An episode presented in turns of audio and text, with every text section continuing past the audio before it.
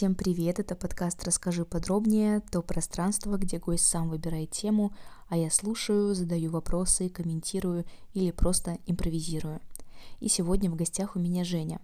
Женя живет в Липецке, и она представитель ЛГБТ-сообщества. Жень, привет. Привет. Расскажи, пожалуйста, что мы будем сегодня поднимать, какую тему? Слушай, ну, мне хотелось бы рассказать вообще, как э, я узнала о том, что я являюсь представителем ЛГБТ, как к этому отнеслись э, мои знакомые, родственники и, в принципе, как меня воспринимают на сегодняшний день люди. Это будет очень смелый выпуск, это точно.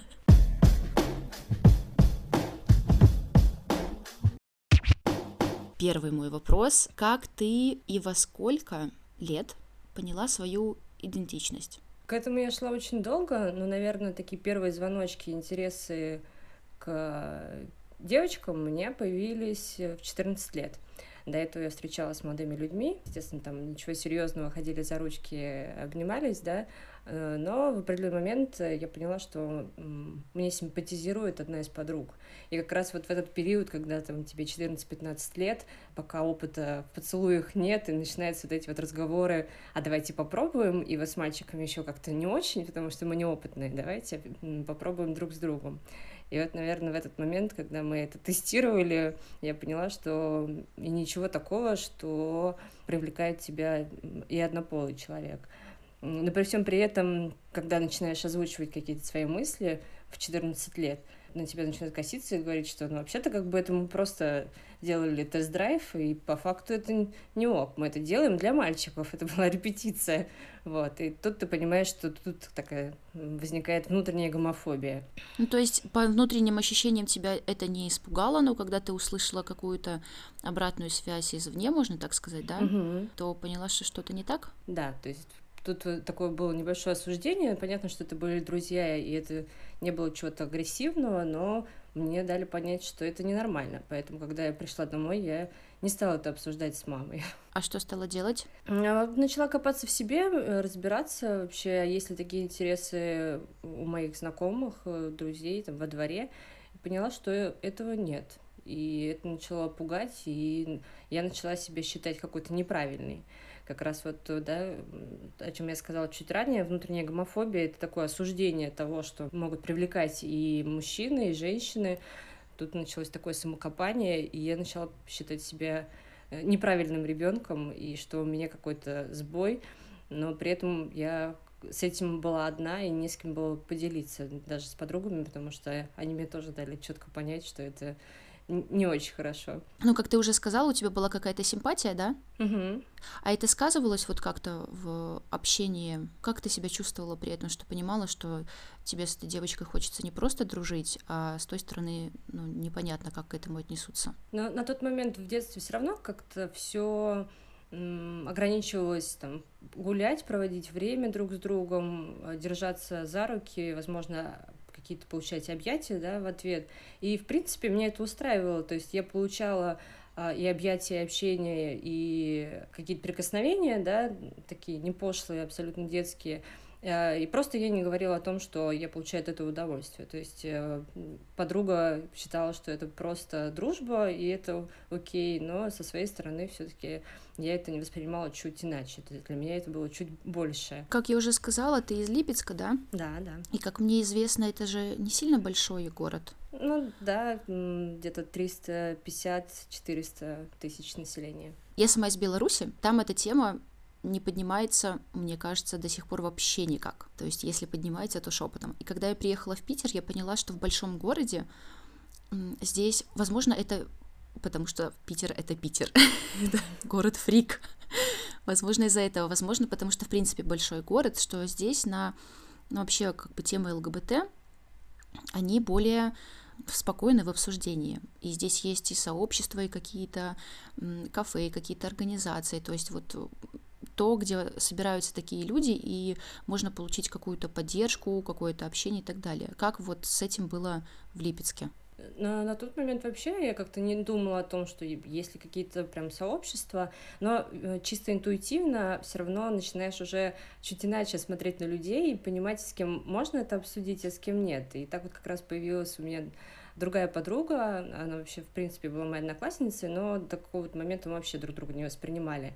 А потом э, она начала себя очень открыто вести, демонстрировать э, вообще, в принципе, то, что она э, очень любит мужчин и, в принципе, не против женщин. Ее осуждали за это, и я поняла, что нам надо кооперироваться. И как раз вот с ней у нас была очень хорошая, плотная дружба. Ну и периодически мы с ней, когда были в гостях, ну это уже, наверное, нам лет было по 15-16, вот мы тогда уже могли целоваться, получать от этого удовольствие и не скрывать, опять же, от э, друг друга это.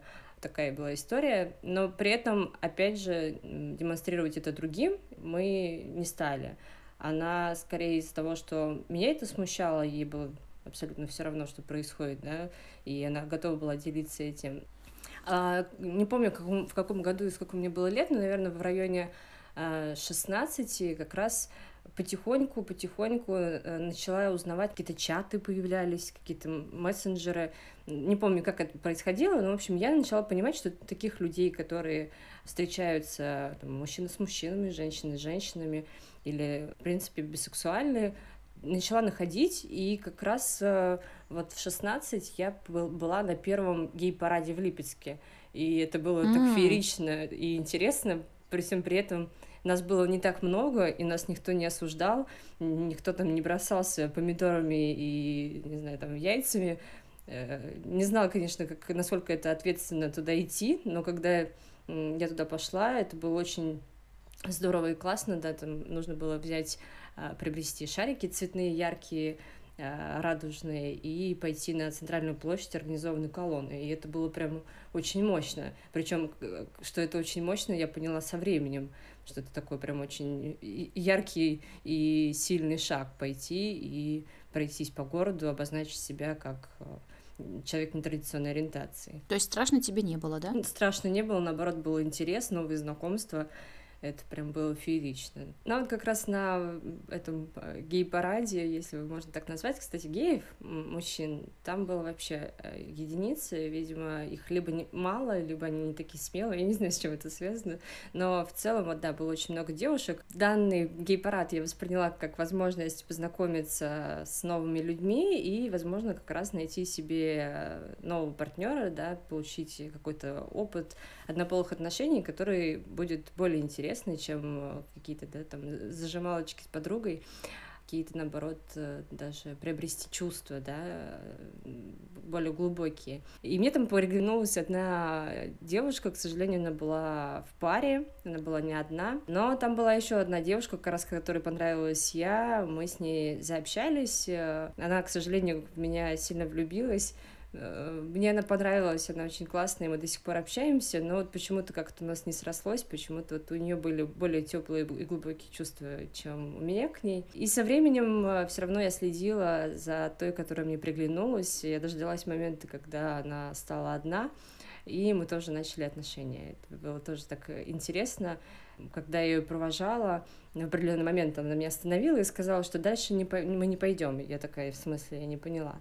Она говорит, ну, как бы у меня родители, они не в курсе, и вообще в общественных местах там держаться за ручки и как-то проявлять себя и целоваться. Вот, вот сейчас вот темно, давай мы чмокаемся, а дальше как будет все продвигаться, непонятно. Тут снова я поняла, что есть какой-то, знаешь, мирок среди своих, э, где мы можем обсуждать свои чувства, отношения к однополым людям, и это все открыто, но при этом все равно мы постоянно как будто на каком-то чеку и боимся осуждения со стороны общества, потому что, опять же, те же родители, потому что как раз вот, да, девушка, которая мне понравилась, с кем мы начали потом отношения, она очень переживала, потому что они из в целом военной семьи, и опасно было оглашать какие-то такие вещи, потому что она была уверена, что это никак не оценится в положительную сторону с их стороны. Ну, мне кажется, это так как-то тяжело и сложно. Отношения, в принципе, сложные, а, даже гетеросексуальные. Как-то, когда есть факт того, что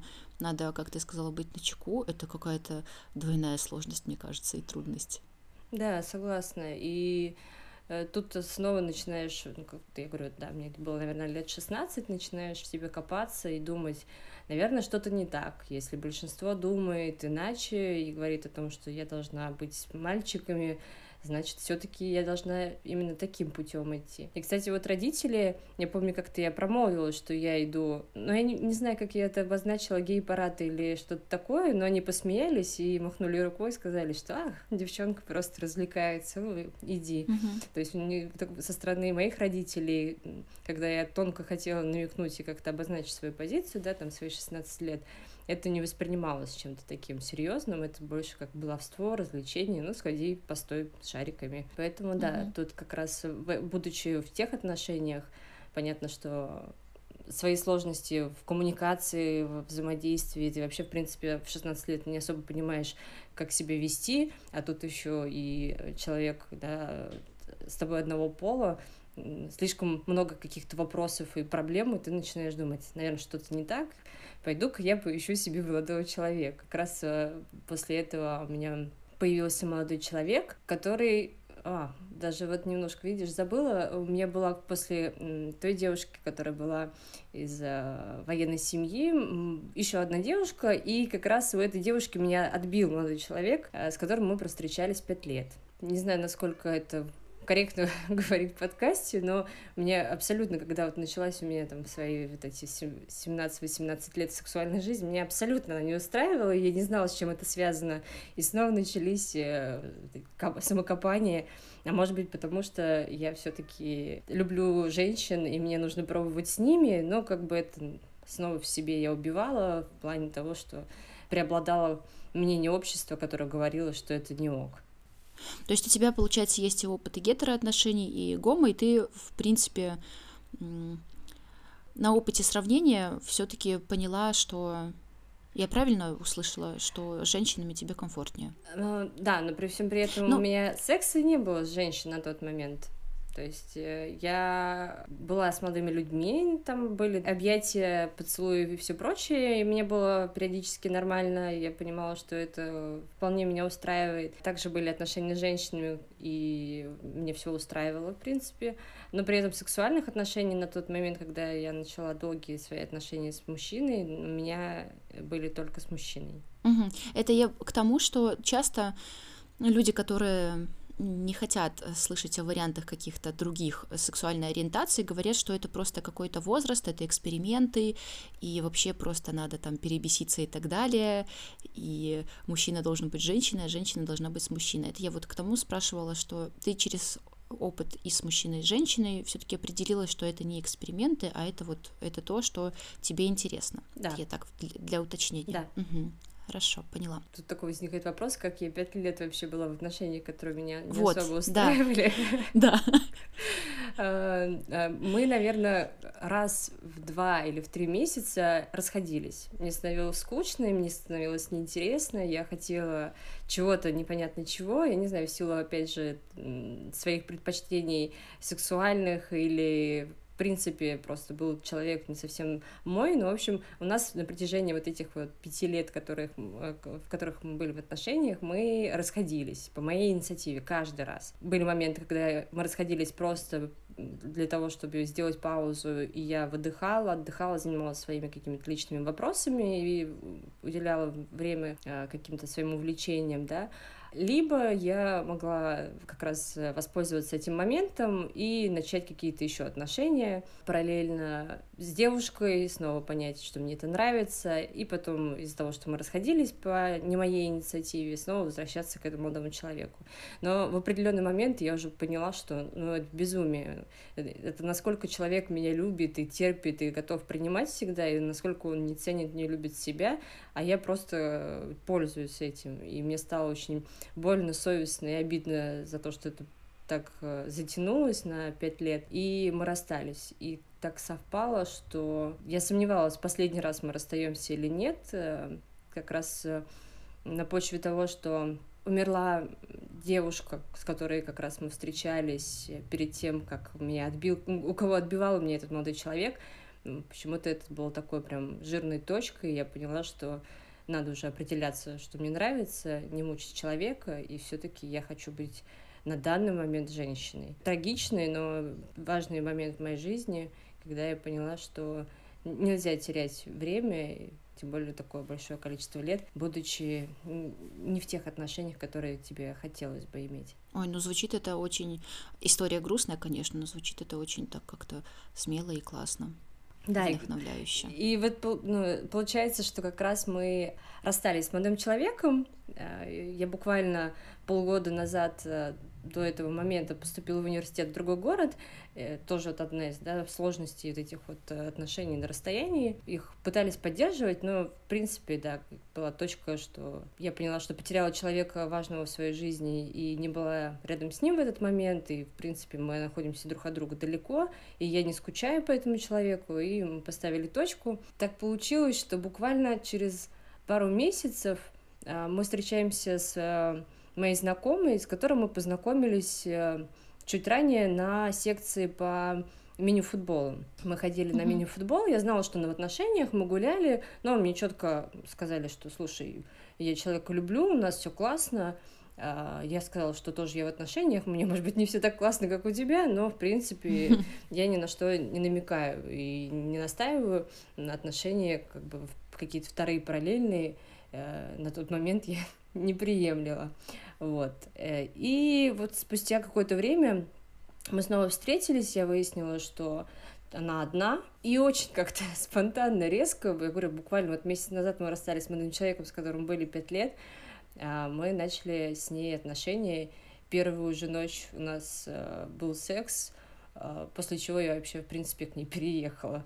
Для меня это было, конечно, очень странно. Тогда мне уже, наверное, было сколько? 21. В 21 год принять такое решение для себя, заняться на первом свидании сексом, да еще и потом переехать, это вообще для меня было э, абсурдно. Но очень важный шаг в моей жизни оказался. А как э, твои родители относятся, и когда они узнали, поддерживают, не поддерживают? Давай немножко про родителей. Это вообще была интересная история, э, так как раз вот этот молодой человек э, очень любил меня, да, и заботился обо мне. Он, узнав, э, потому что город, э, в котором я училась, небольшой, и, в принципе, многие его знакомые учились э, в этом городе. В общем, очень быстро он узнал о том, что у меня отношения, отношения с женщиной, он решил сообщить э, моим родителям, моей маме это самостоятельно. Я не знаю, почему он решил, что он может это делать, и из каких побуждений. Я очень надеюсь, что из благих мы это не обсуждали. А, мне звонит мама и говорит, слушай, тут Алексей звонит, не знаю, что он хотел, но он назначил встречу там, условно, на воскресенье, сказал, приедет, хочет что-то обсудить очень важное. Что-то очень странное, у тебя все в порядке, все хорошо, а я такая уже влюбленная, счастливая, у меня все хорошо. Я говорю, да, мам, все хорошо. Тут я понимаю, к чему все это идет, и понимаю, что мне нужно приехать в Липецк и рассказать это первой. Опередить а, Алексея.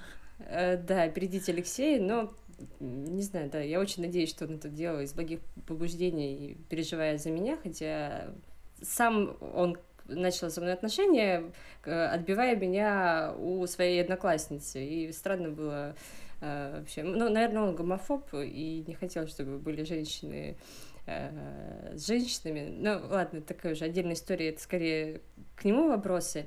Э, я еду в Липецк, сажусь с мамой за стол, и говорю маме, что я начала отношения с девушкой, я счастлива, и у меня все хорошо. Мама выдохнула, не знала, как абсолютно реагировать, не стала со мной это обсуждать, но при всем при этом она сразу переключилась на тему Алексея, и насколько она все эти пять лет его любила, уважала, ценила и всегда просила о помощи, если там что-то происходило, она тут же начала его осуждать, а почему Алексей вообще решил, что он имеет право влезать в твою жизнь, которая началась уже без него, и рыться в грязном белье, условно. И так и случилось. На следующий день приехал Алексей и начал это рассказывать. Мама была уже ну, подготовленная в плане не моральном вообще к этому узнать, а понимала тему разговора.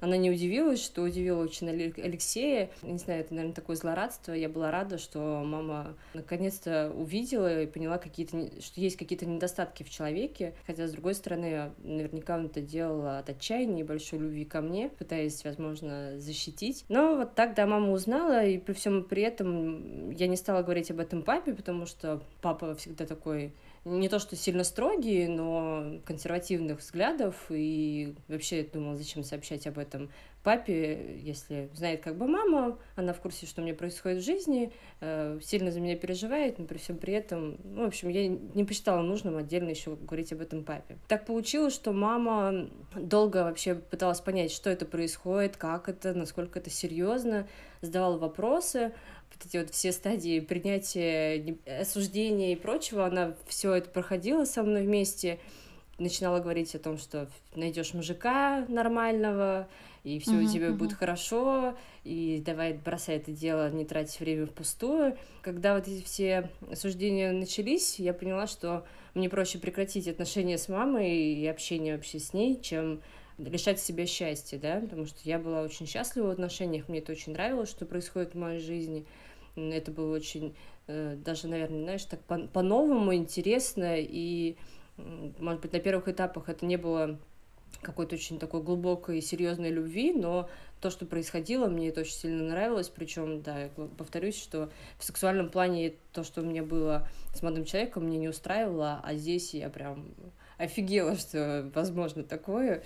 Вот. Но тут, конечно, такой да, тонкий момент, тут непонятно, с чем это было связано, в плане именно это в ориентации и предпочтениях моих или просто в опыте, да, потому что мы с молодым человеком были юные и особо вообще не понимали, как это происходит. Мама в курсе, папа не в курсе, а сейчас? Потом была такая у мамы стадия, когда она поняла, что она в этом виновата. Мне было тоже mm-hmm. забавно это слышать. Я такая, почему? У тебя есть какие-то секреты, и ты ими не поделилась. Э, и она до сих пор э, считает, что Э, виновата книга, по-моему, если не ошибаюсь, называется «Эммануэль». Не читала, но надо, наверное, прочесть. Эта книга, она сказала, была прочитана ею, когда она была беременна мной, и там как раз есть очень яркие сексуальные сцены там полых отношений. Она себя винила, что она читала ненужную книгу во время моего развития в ее животе. Ну, это, конечно, так вроде и смешно, а, а с другой стороны, тоже вот со временем так это я думаю, анализирую и думаю, но опять же, если у тебя плод внутри среагировал на это положительно, значит, ты на это среагировала положительно. Я уже такой, ну, как бы абсолютно не знаю психоанализ, как это работает, но уже такая, знаешь, логическая цепочка. Я думаю, но э, если бы ребенку, э, если бы тебе не понравилось, то твоему плоду бы тоже это не, не понравилось. А со, вре- со временем папа тоже узнал, Возможно, он узнал об этом чуть раньше, чем рассказала ему мама, потому что мы пару раз ночевали у нас дома. Э, возможно, он что-то мог услышать. Вот. Но была у нас такая не очень приятная ситуация в семье, и, в принципе, такая немного трагичная я бы сказала. Ну, в общем, было бы определенное несчастье с братом, не буду говорить, какое, тоже это его личное дело, его жизнь. И мама на эмоциях просто уже кричала и пыталась выговориться отцу, говорит, вот, такой плохой у нас сын, вот такое у него в жизни происходит, и вообще у нас дочь лесбиянка. И он такой посмотрел на нее. Это с, моих, с ее слов я этого не видела, но вот она мне потом рассказала, он посмотрел на нее, говорит, ну главное, что здоровая. Ой, и я так вообще... Лучшая реакция Вообще, это лучшая реакция. Лайк папе. И я просто его еще больше начала любить и уважать, потому что у него все время да, такая позиция, что его мнение на, какой-то счет, если это его не касается, не так важно, потому что у каждого своя жизнь, у каждого там условно какой-то свой уровень, ну, не знаю, как это можно сказать, развития, понимания мира и так далее, и каждый придет к своему, каким путем он идет, это не важно, э, но, в общем, такой философский у него взгляд, и за это я его очень сильно люблю. Вот. И в этот момент, когда он об этом узнал, да, это было что-то такое, потому что все равно, я говорю, потому что а, отец такой немного ну, не строгий, а консервативный, и не всегда понятно, что он думает на тот или иной счет, я все равно опасалась ему говорить, потому что его мнение всегда важно, вот, поэтому я решила, что если оно будет не очень положительным, лучше он пусть не знает о том, что происходит в моей угу. жизни. Слушай, ну это очень классная реакция. Потому что вот я вспоминаю, я супер френдли, и у меня очень много друзей нетрадиционной ориентации, я их люблю безумно вообще всем сердцем и всеми органами остальными, когда в моей семье а, заходят разговоры о том, что вот у меня есть такие друзья, что, в принципе, я очень хорошо отношусь к людям, к их выбору, у меня, у папы, мне кажется, начинает просто дергаться глаз. начинает. Причем это разговоры просто про каких-то людей, которые рядом со мной, не про мою личную жизнь, mm-hmm. а его прям начинает колотить. И вот слыша историю про твоего отца, мне прям очень как-то радостно за вас, что у него была такая реакция. Ну, я была очень удивлена реакцией, потому что, да, были опасения. Я и про маму-то переживала, потому что, в принципе, очень такая советская, стандартная семья, э, там, двое детей, потом они еще двоих э, родили, ну, как-то очень такие абсолютно традиционные, традиционные назовем, да? да, и что может быть как-то иначе в их семье, я думала, что это будет воспринято очень тяжело, но были многие нюансы, да, я говорю, мама шла вообще к мысли о том, что я хочу так жить, и я так буду жить, и вообще смирилась с этой мыслью спустя, наверное, года 4-5 моих отношений. Долго она к этому шла, очень много мы разговаривали, э, и все равно, да, со временем меняется, в принципе, мировоззрение в силу опыта. И уже как это финальное, вот на сегодняшний момент она говорит, что э, да, если тебе это нравится, окей, если ты хочешь детей, ты знаешь, как это сделать, есть современные технологии, и вообще, если это тебе нужно, но она уверена, что мне это нужно, вот с детьми мы еще пока не решили вопрос, не проработали, но, тем не менее, все равно очень большой вот этот э, большую работу мы проделали вместе с мамой, беседу, разговаривая, э, разговаривая обо всем этом. Поэтому я считаю, что мы все такие прям большие молодцы в этом плане.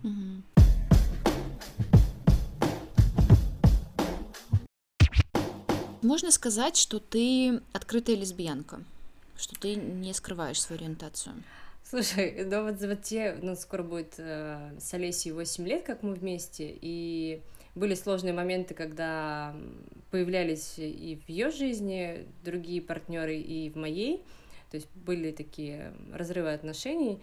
А, и у меня был э, опыт э, в эти перерывы и с женщиной, и с мужчиной. И я все-таки, наверное, mm назвала себя бисексуальной, потому что с мужчиной мне все-таки понравилось спустя вот это вот большое количество времени от первого опыта, да, мне хорошо и с мужчинами тоже. Хорошо, перемотали.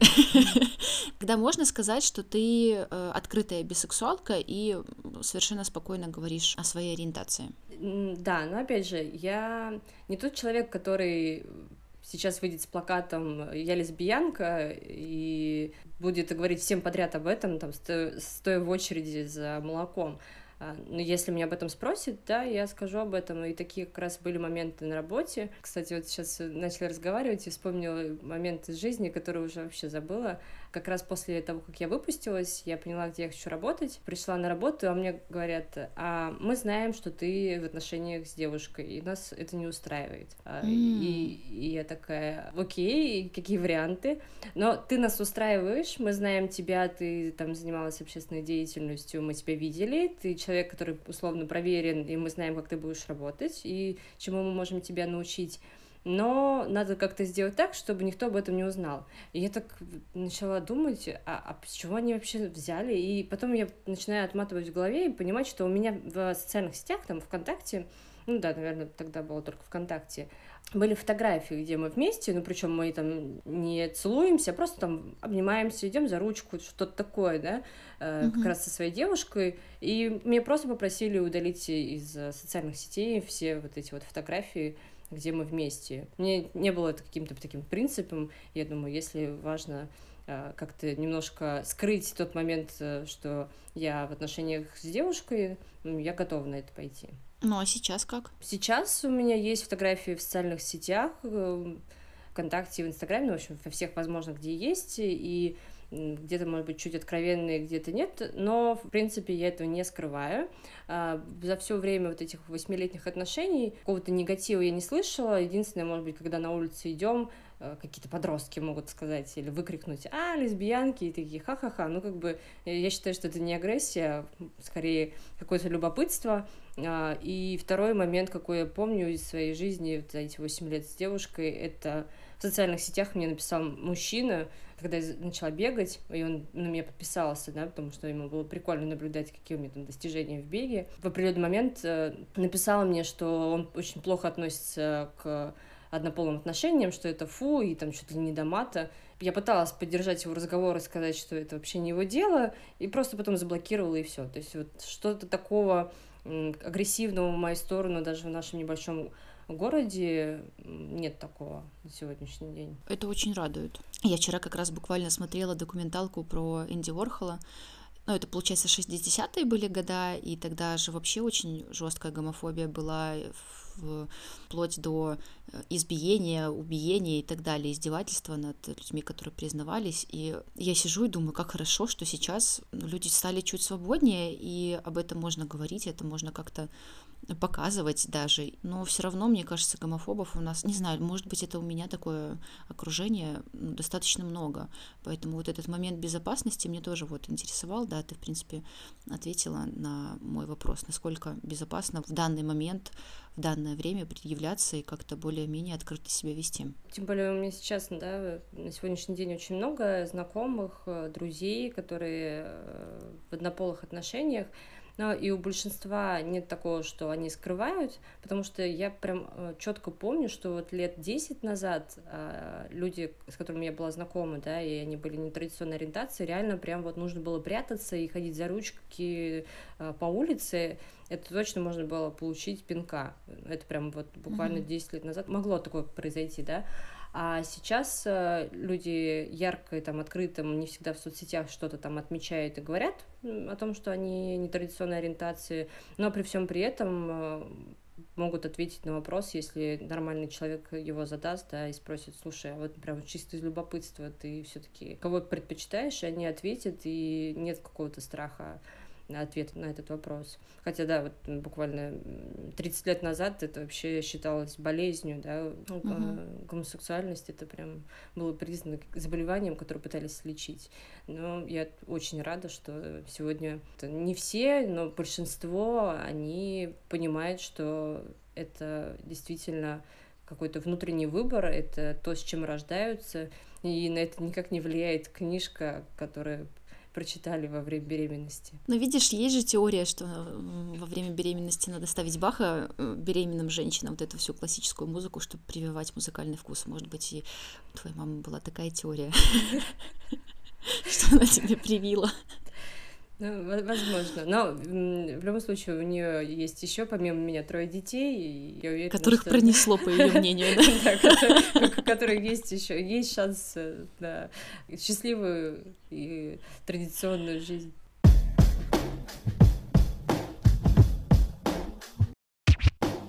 А мне еще вот интересно, есть ли какие-то, ну так как у тебя есть опыт отношений с мужчиной и женщинами, есть ли какие-то вот трудности именно в однополых отношениях? Э, есть же вот эти вот э, предположения, что женщина лучше женщину понимает, или женщина, наоборот, женщине там в каких-то бытовых штуках э, тяжелее с женщиной, и разность тут больше на руку. Вот есть ли какие-то такие штуки, которые либо усложняют отношения однополые, либо упрощают? Интересный вопрос думала об этом, но мне кажется, меньше, чем хотелось бы. Мне кажется, что однополые отношения это проще, потому что все равно мы э, на каком-то сознательном уровне понимаем, как э, там человек среагирует, э, как в принципе, он будет вести себя в той или иной ситуации. Хотя вот сейчас говорю и думаю, что, может быть, и с мужчинами так можно. Но, опять же, тут очень важно то, что женщины более эмоциональные, и они более открыто проявляют свои эмоции, они готовы говорить, они открыты на диалоги, на выяснения, да, может быть, иногда это какой-то там скандал, истерика и еще что-то, но они выговариваются, выплескивают, и это потом приводит к какому-либо результату. Может быть, это не совсем те методы, какими хотелось бы прийти, но в любом случае это все проговаривается и проявляется эмоциями. А в плане с мужчинами сложнее, потому что нужно все время ну, как по своему опыту, да, мне кажется, что нужно докопаться, что-то выяснить, как-то вот каким-то особым подходом подойти, чтобы узнать. И не всегда они дадут ответ тот, который есть на самом деле. Но, по крайней мере, вот у меня такой был опыт, что мужчины более скрытные, э, менее эмоциональные и сложнее считать, э, понять вообще, о чем они думают и как они относятся к той или иной ситуации. То есть вот тоже даже на примере отца я понимаю, что у него в голове э, целый фейерверк всяких эмоций и мыслей, но он их не всегда будет озвучивать, потому что он не считает нужным это делать. Поэтому вот с мужчинами какая-то такая более сложная история в плане отношений, поэтому, наверное, до сих пор с девушкой. Угу. Больше каких-то упрощений жизненных ситуаций, нежели усложнений, да? Да, да, на мой взгляд, да. То есть мне гораздо проще и понятней отношения с девушкой, чем с мужчиной.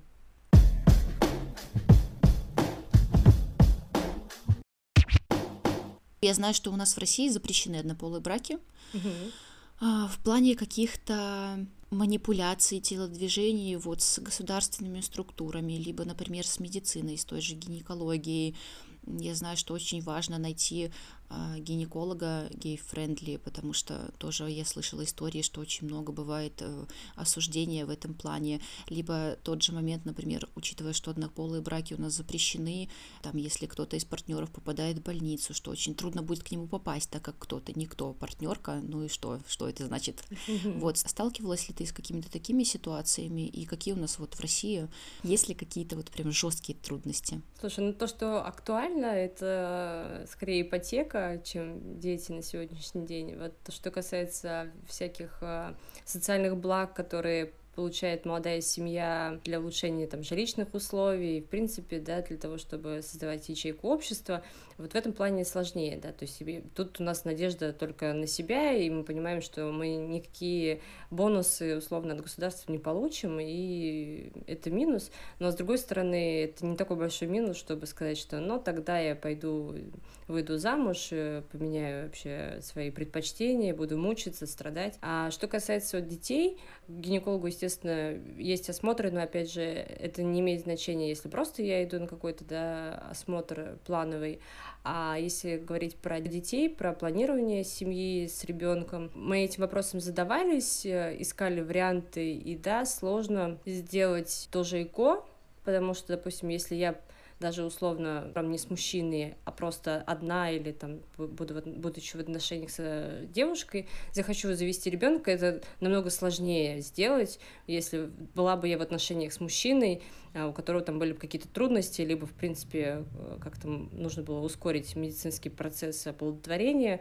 Там все в этом плане у мужчин и женщин проще, а если я приду одна, либо с своим партнером, да, девушкой, то здесь будет много всяких но, вопросов, э, и, опять же, скорее всего, пока не было такого опыта, но уверена, что будет осуждение, какое-то тоже ответвление. Думала о том, что, возможно, не родить ребенка, а усыновить. И снова много вопросов, на каком основании будет ребенок жить, если да, не обозначить, что это мой партнер и моя девушка, а просто с подругой, Э, либо если я скажу, что у нас однополая семья и мы хотим ребенка, то, естественно, вероятность того, что в эту семью отдадут приемного ребенка, скорее всего, будет э, приравниваться ближе к нулю. В этом есть сложности, но, повторюсь, пока вопрос с детьми, с детьми да, с созданием семьи с ребенком у нас пока подвешен. Мы хотим, но пока не знаем, когда это произойдет. Ну да, ну я надеюсь, что ты знаешь, это такая надежда, которую я умом я понимаю, что это нереально никогда, скорее всего, в нашей стране. Но вот мне все равно хочется верить, что на, на примере тех же европейских стран у нас с этим будет э, попроще, будет больше принятия однополых браков, однополых партнеров и в том числе усыновление, удочерение детей. Очень да. хочется мне в это верить. Не знаю, насколько это реализуемо, но мне хочется в это верить. Не, ну, судя по тому, что, говорю, да, вот 10 лет назад можно было получить э, пинка за то, что ты за ручку идешь э, с однополым человеком, а сегодня этого нет. Медленно, но верно, наверное, мы идем куда-то в правильном направлении в этой теме. Но как быстро это произойдет, конечно, да, большой вопрос. Класс, Жень, спасибо тебе большое за этот разговор. Мне было очень интересно, и я вижу очень много смелости в твоих сегодняшних историях, рассказах, и, в принципе, то, что ты поделилась такой очень личной частью своей жизни. Спасибо тебе. Спасибо тебе, что выслушала, и это услышат другие люди. Это приятно, что этим интересуются, это распространяется, и это еще один шаг как раз к тому, чтобы завтра стало в нашем мире да, однополых отношений чуточку лучше. Спасибо тебе. Да, это точно. Друзья, я напоминаю вам ставить оценки и комментировать. Это очень важно для нашего проекта. Это поможет большему количеству людей узнать какую-то тему подробнее. Пока.